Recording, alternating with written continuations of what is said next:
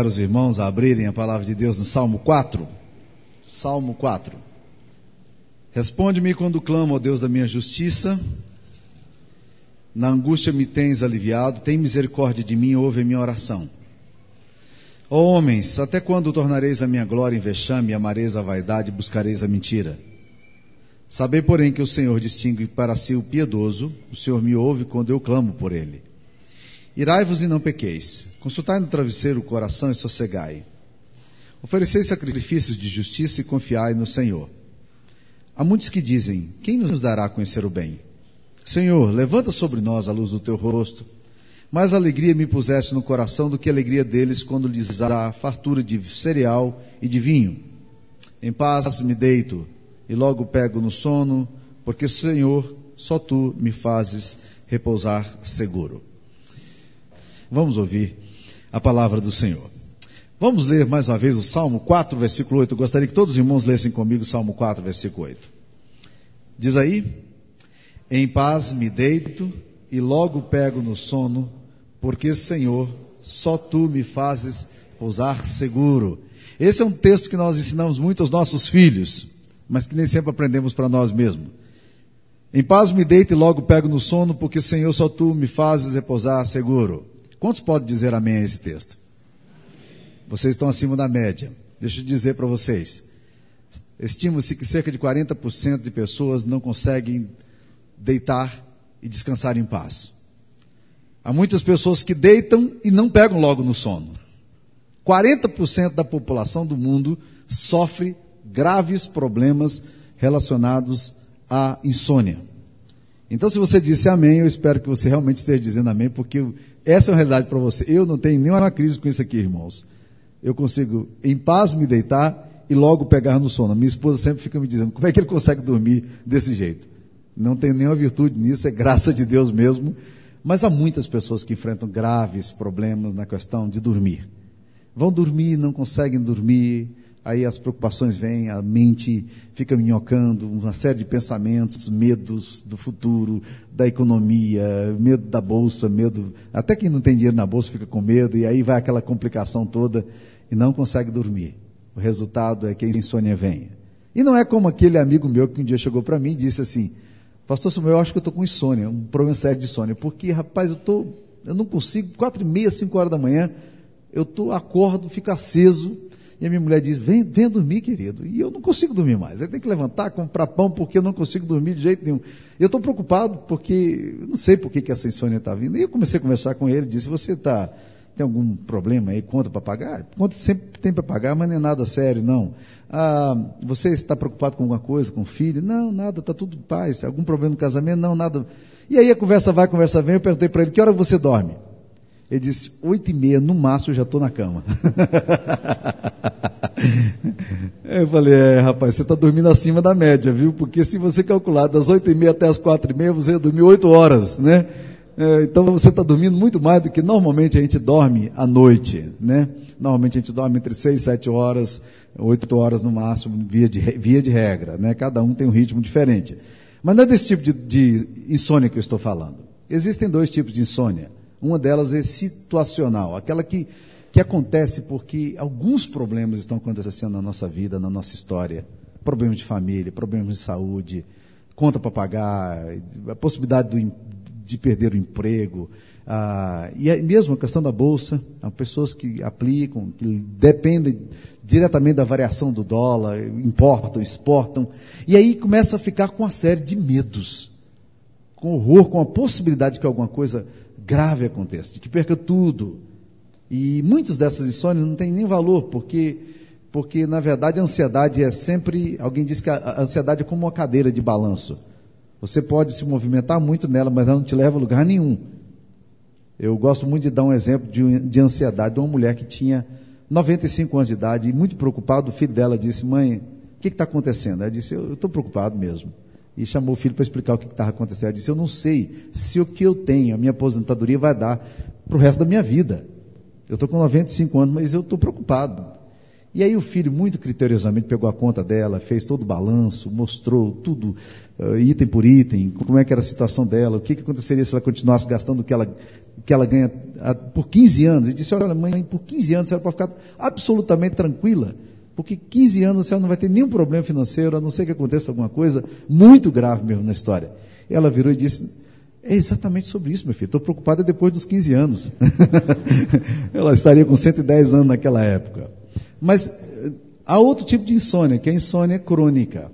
São pessoas que nunca dormem bem, estão sempre angustiadas sempre com problema na questão do sono. E não consegue dizer isso aqui, em paz me deito e logo pego no sono. Não consegue pegar logo no sono. Alguns acordam de madrugada e têm insônia, essa insônia que vem no na, nascer do dia, muito complicada, sempre muito associada a suicídios, a medos, é, a depressão. O texto está nos falando aqui que há possibilidade de vencer a nossa insônia, de que é possível dormir deitar e logo pegar no sono. Há algumas coisas aqui que esse texto nos ensina que são extremamente importantes. Mas antes de falar, com, quais são as sugestões que esse texto dá para a gente dormir bem? Eu quero pensar com vocês também o que é que esse texto aqui nos diz que pode ser problema muito sério para a gente não dormir bem. Deixa eu falar pelo menos de duas coisas que roubam o nosso sono. Primeiro, é difícil dormir, meus queridos irmãos, quando a gente está engasgado com a ira. Olha o versículo 4 como é que fala. E, vamos juntos ler aí? Irai-vos e não pequeis. Consultai no travesseiro o coração e sossegai. Está bem associado aqui a sono, não é mesmo?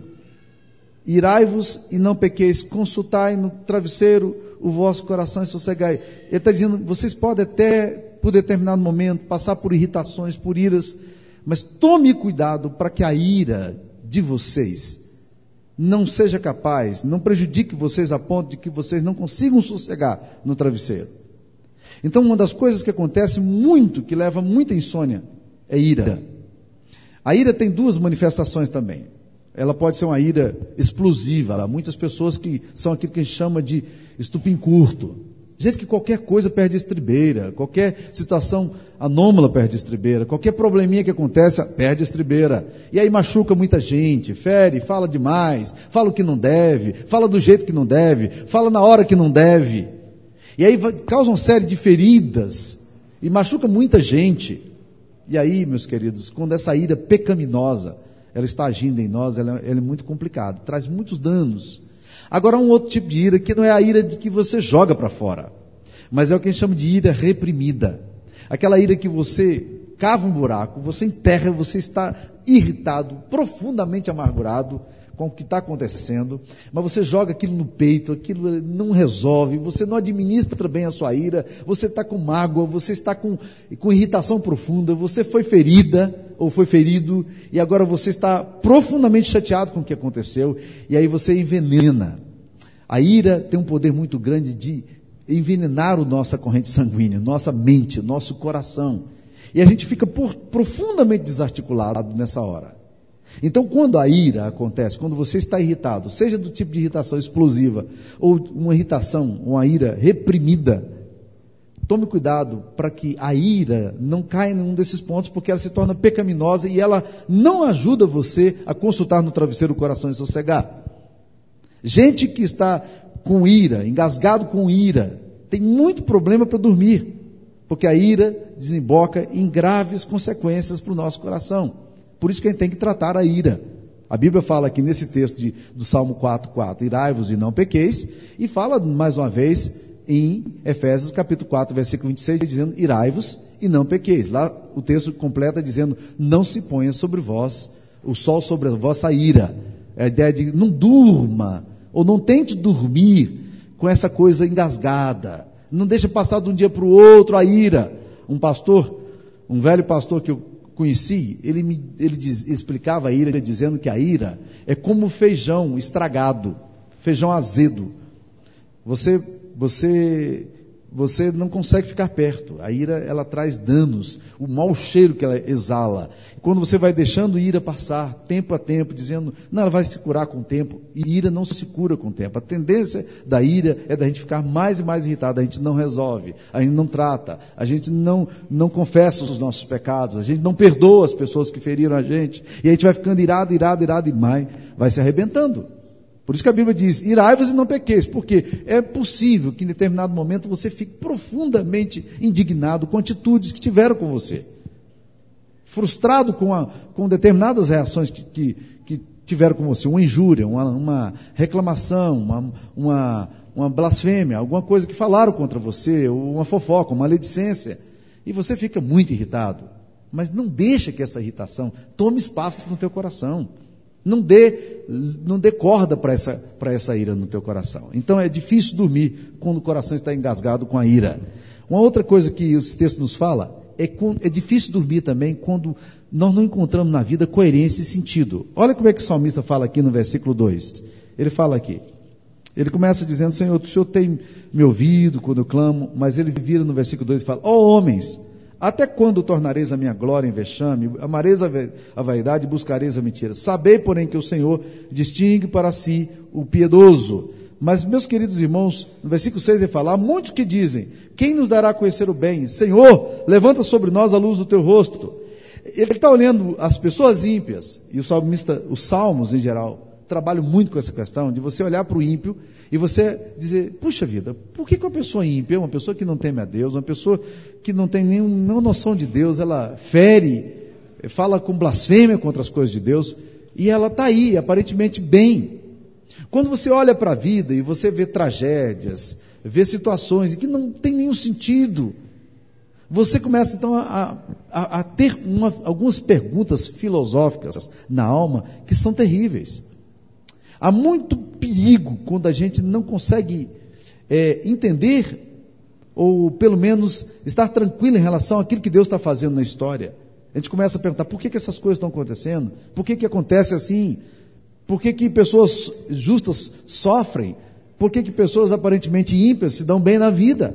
As contradições da vida, quando você olha, e o salmista até fala, Senhor, há muitos que estão dizendo aí, quem nos dará a conhecer o bem? Ah, esse negócio de bem, de Deus, de realidades espirituais, não existe. Aí ele diz, Senhor, levanta sobre nós a luz do teu rosto. Em outras palavras, está dizendo, Deus, dá uma resposta a isso. Eu preciso de uma resposta a isso. Existem muitas pessoas que filosoficamente ainda não conseguiram coadunar a mente que tem a mente cristã com a realidade do Evangelho. E eu costumo dizer o seguinte: se você não se convencer que o cristianismo, levado às últimas consequências, faz sentido, você nunca será um bom cristão. Olha o que, que nos diz o Chesterton. Ele diz: um cristão é limitado no mesmo sentido em que um ateu é limitado. Ele não pode pensar que o cristianismo é falso e continuar sendo cristão. E o ateu não pode considerar que o ateísmo é falso e continuar sendo ateu. Está entendendo? Se você não conseguir entender que existe um Deus santo, um Deus que faz as coisas no seu tempo, na sua hora, do seu jeito, você começa então a minhocar, a filosofar, a pensar sobre uma série de coisas e não ter respostas para ela, e você começa então a entrar em crise existencial. Não é assim que acontece? Não foi dessa forma que Satanás encurralou Eva e disse: Eva, não faz sentido o que você está ouvindo aí? Eva, os mandamentos de Deus não fazem nenhum sentido, Eva. Olha o que Deus está fazendo com vocês. Deus está limitando vocês. Deus está é, colocando limites a vocês. Eva, Deus não quer competidor. Deus não está sendo honesto com vocês. Olha as contradições aí de Deus. E Eva começa a acreditar que aquilo faz sentido. Quando Satanás convence de que a mentira é verdade e a verdade é mentira, chamam luz trevas e trevas luz chamam mentira verdade, verdade mentira, quando ele confunde a visão de Deus no teu coração, fica difícil de dormir. Eu já vi muita gente afligido por graves questões existenciais, filosóficas no coração, questões sem respostas muitas vezes, a questão da dor, do sofrimento, da tragédia, e aí começa a perder a graça e o prazer de estar diante de Deus. A Bíblia nos fala que nosso Deus é um Deus misterioso, que mil anos para Deus é como um dia e, um dia como mil anos. Que Deus não retarda a sua promessa, como alguns a julgam demorado. Mas ele tem propósitos. Quando ele faz essas coisas dessa forma, é porque ele tem um cronograma, ele tem um horário, ele tem uma forma de agir. E ele vai fazer isso. Eu estava estudando essa semana a vida de Moisés. Fiquei impressionado. Moisés, Deus pegou Moisés 80 anos para depois mandar Moisés para o campo missionário. 80 anos. Deixou Moisés 40 anos no deserto. Eu imagino que Moisés deve ter perdido todo o senso missionário dele ali. Quem é o Deus de Israel? Quem é o Deus dos meus pais? Será que fazia algum sentido ali? Ele, quando Deus se manifesta para ele, ele nem sequer reconhecia Deus, ele viu Deus na sarça ardente. Ele está tão distanciado das coisas de Deus, com uma convivência numa cultura pagã. O sogro dele era, era um sacerdote em Midian. A mulher dele também tinha influência eh, de uma espiritualidade que a Bíblia não registra o que é, mas dá-nos a entender de que a coisa não era muito fácil. Agora Deus se revela. 80 anos treinando Moisés para a obra que ele tinha. E esses critérios de Deus para nós, às vezes, se tornam tão demorados. E Satanás chega para você e diz: Deus realmente não ama você. Olha como é que está acontecendo com você. Olha a sua vida. As coisas não estão se acertando. Você não está. E olha aí, há pessoas que, que fazem tudo errado, está dando certo. Né? Há pessoas que dizem: quem nos dará a conhecer o bem? Tá estão se dando bem. E aí você fala: será que faz sentido guardar o meu coração na inocência? Seguir a Deus, servir a Deus, amar a Deus? E se você não se convencer de que, como diz o Chesterton, que o cristianismo, você não pode pensar que o cristianismo é falso e continuar sendo cristão. E o ateu não pode considerar que o ateísmo é falso e continuar sendo ateu. No dia que o ateu considera que, que o ateísmo é falso, ele deixa de ser ateu. No dia que você considera que o cristianismo é falso, você deixa de ser cristão. Mas Satanás é capaz de colocar muitas perguntas na hora certa, no lugar certo, e provocar insônia em nós. Como é que esse salmista aqui lida com a questão, como é que ele encontra a capacidade para poder dormir em paz? Para que se cumpra isso aqui que Deus está falando. Em paz me deito e logo pego no sono, porque Senhor, só tu me faz repousar seguro. Deixa eu dar três dicas aqui que eu acho que esse texto nos ensina. A primeira delas é que a insônia é mais facilmente vencida quando você tem experiência de um Deus que sustenta você na caminhada com Ele. Por isso que o salmista começa no versículo 1 com afirmação: Responde-me quando clamo, ó Deus da minha justiça. Na angústia me tens aliviado. O que ele está falando aqui é o seguinte: eu tenho uma constatação na minha história. Quando eu passo por angústia, o Senhor tem me aliviado. O que ele está falando aqui, meus queridos, não é um conteúdo intelectual, mas é um conteúdo experiencial. Tem a ver com experiência. Quando ele descobre que que ele tem a experiência de um Deus que o sustenta na comunhão com ele, ele pode dizer isso aqui: em paz me deito e logo pego no sono.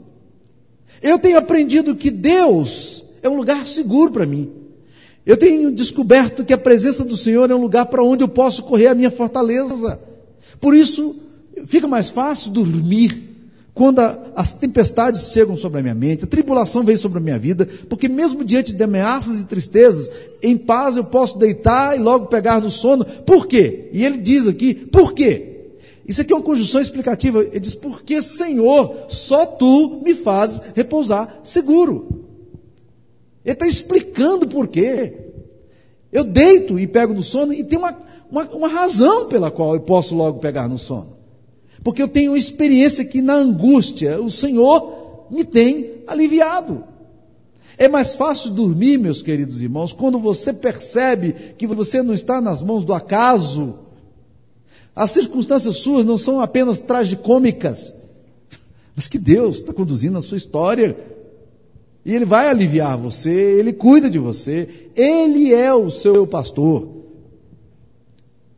Um dia uma pessoa chegou para mim e ela brincou comigo dizendo: O Senhor, falando para mim, o Senhor é meu pastor. Aí ele ficou meio sem graça porque não dava para continuar.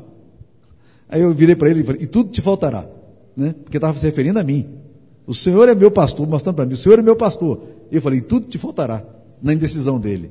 O salmista no Salmo 23 fala: O Senhor é meu pastor e nada me faltará. É mais fácil dormir quando você tem a compreensão de um pastor que não deixa faltar nada para você.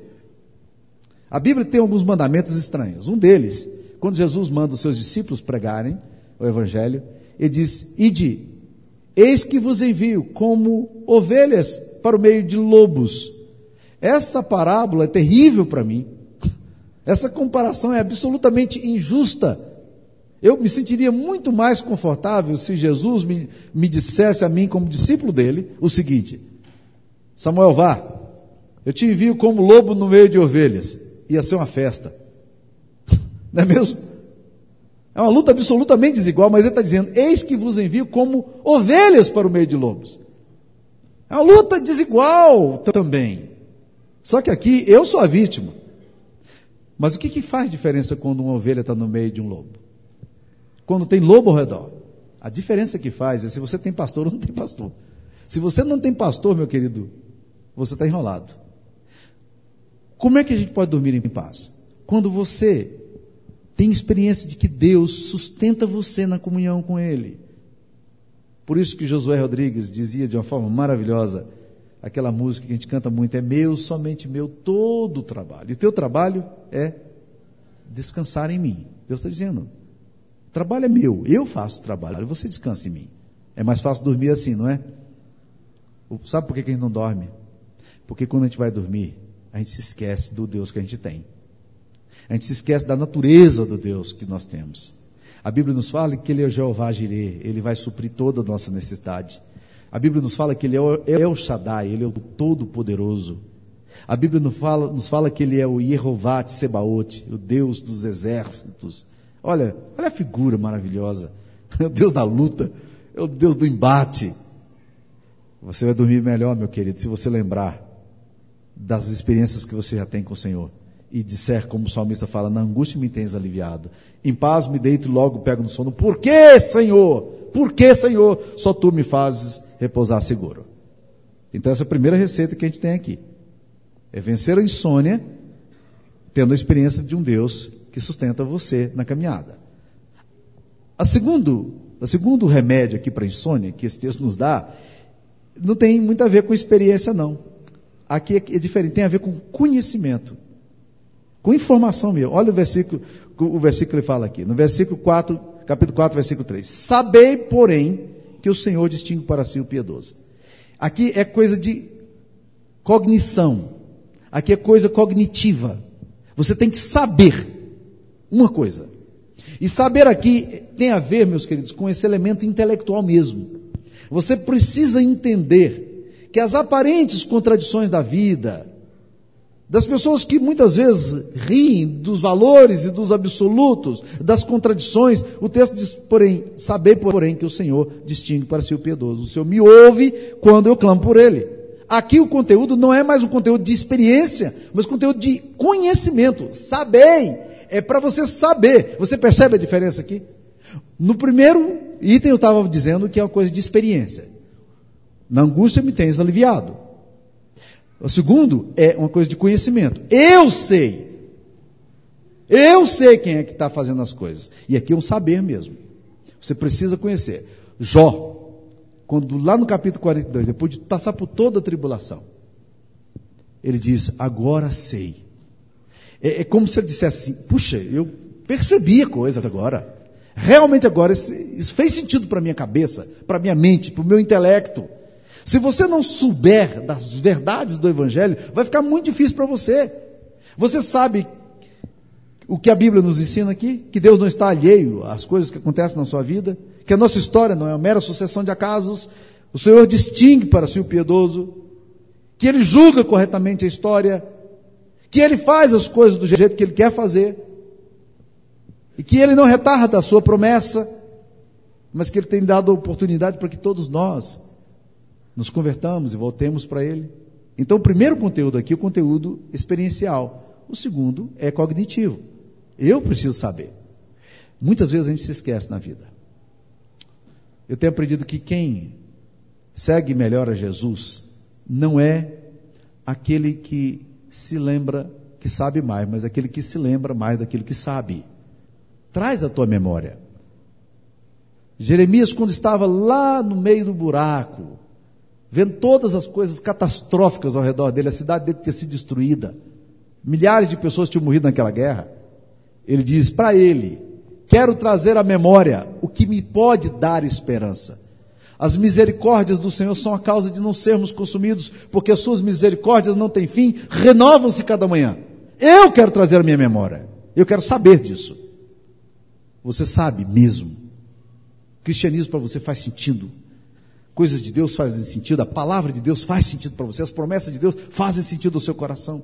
O que Cristo prometeu para você faz sentido ao seu coração. Se você sabe disso, meu amado irmão, quando Satanás insinua para você, você diz: Não, eu sei. Eu sei da minha relação com Deus. Eu sei como é que Deus me vê.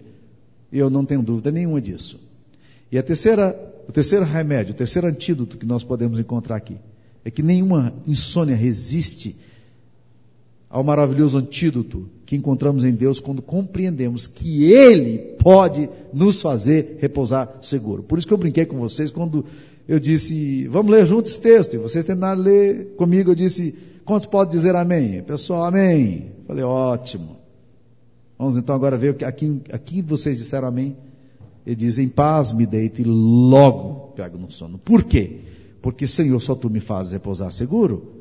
Ele está dizendo, ele encontra em Deus a razão para poder repousar seguro.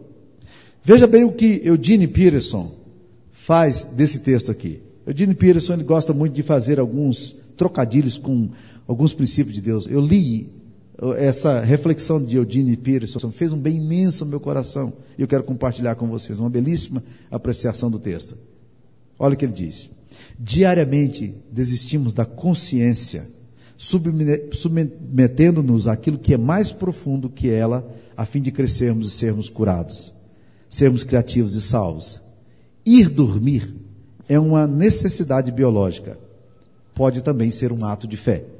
Pessoas que vivem pela fé sempre acolheram a oração noturna, desligando-se da confusão de línguas discordantes, rítmicas e mergulhando nos ritmos silenciosos das palavras criadoras e conciliadoras de Deus. E ele faz uma tradução espontânea do texto dizendo o seguinte: Ao fim do dia, estou pronto para dormir profundamente, pois você, Deus, colocou de novo minha vida em ordem. Eu achei fantástico isso. Eu, ao fim do dia, estou pronto para dormir profundamente, pois você, Deus, colocou de novo minha vida em ordem.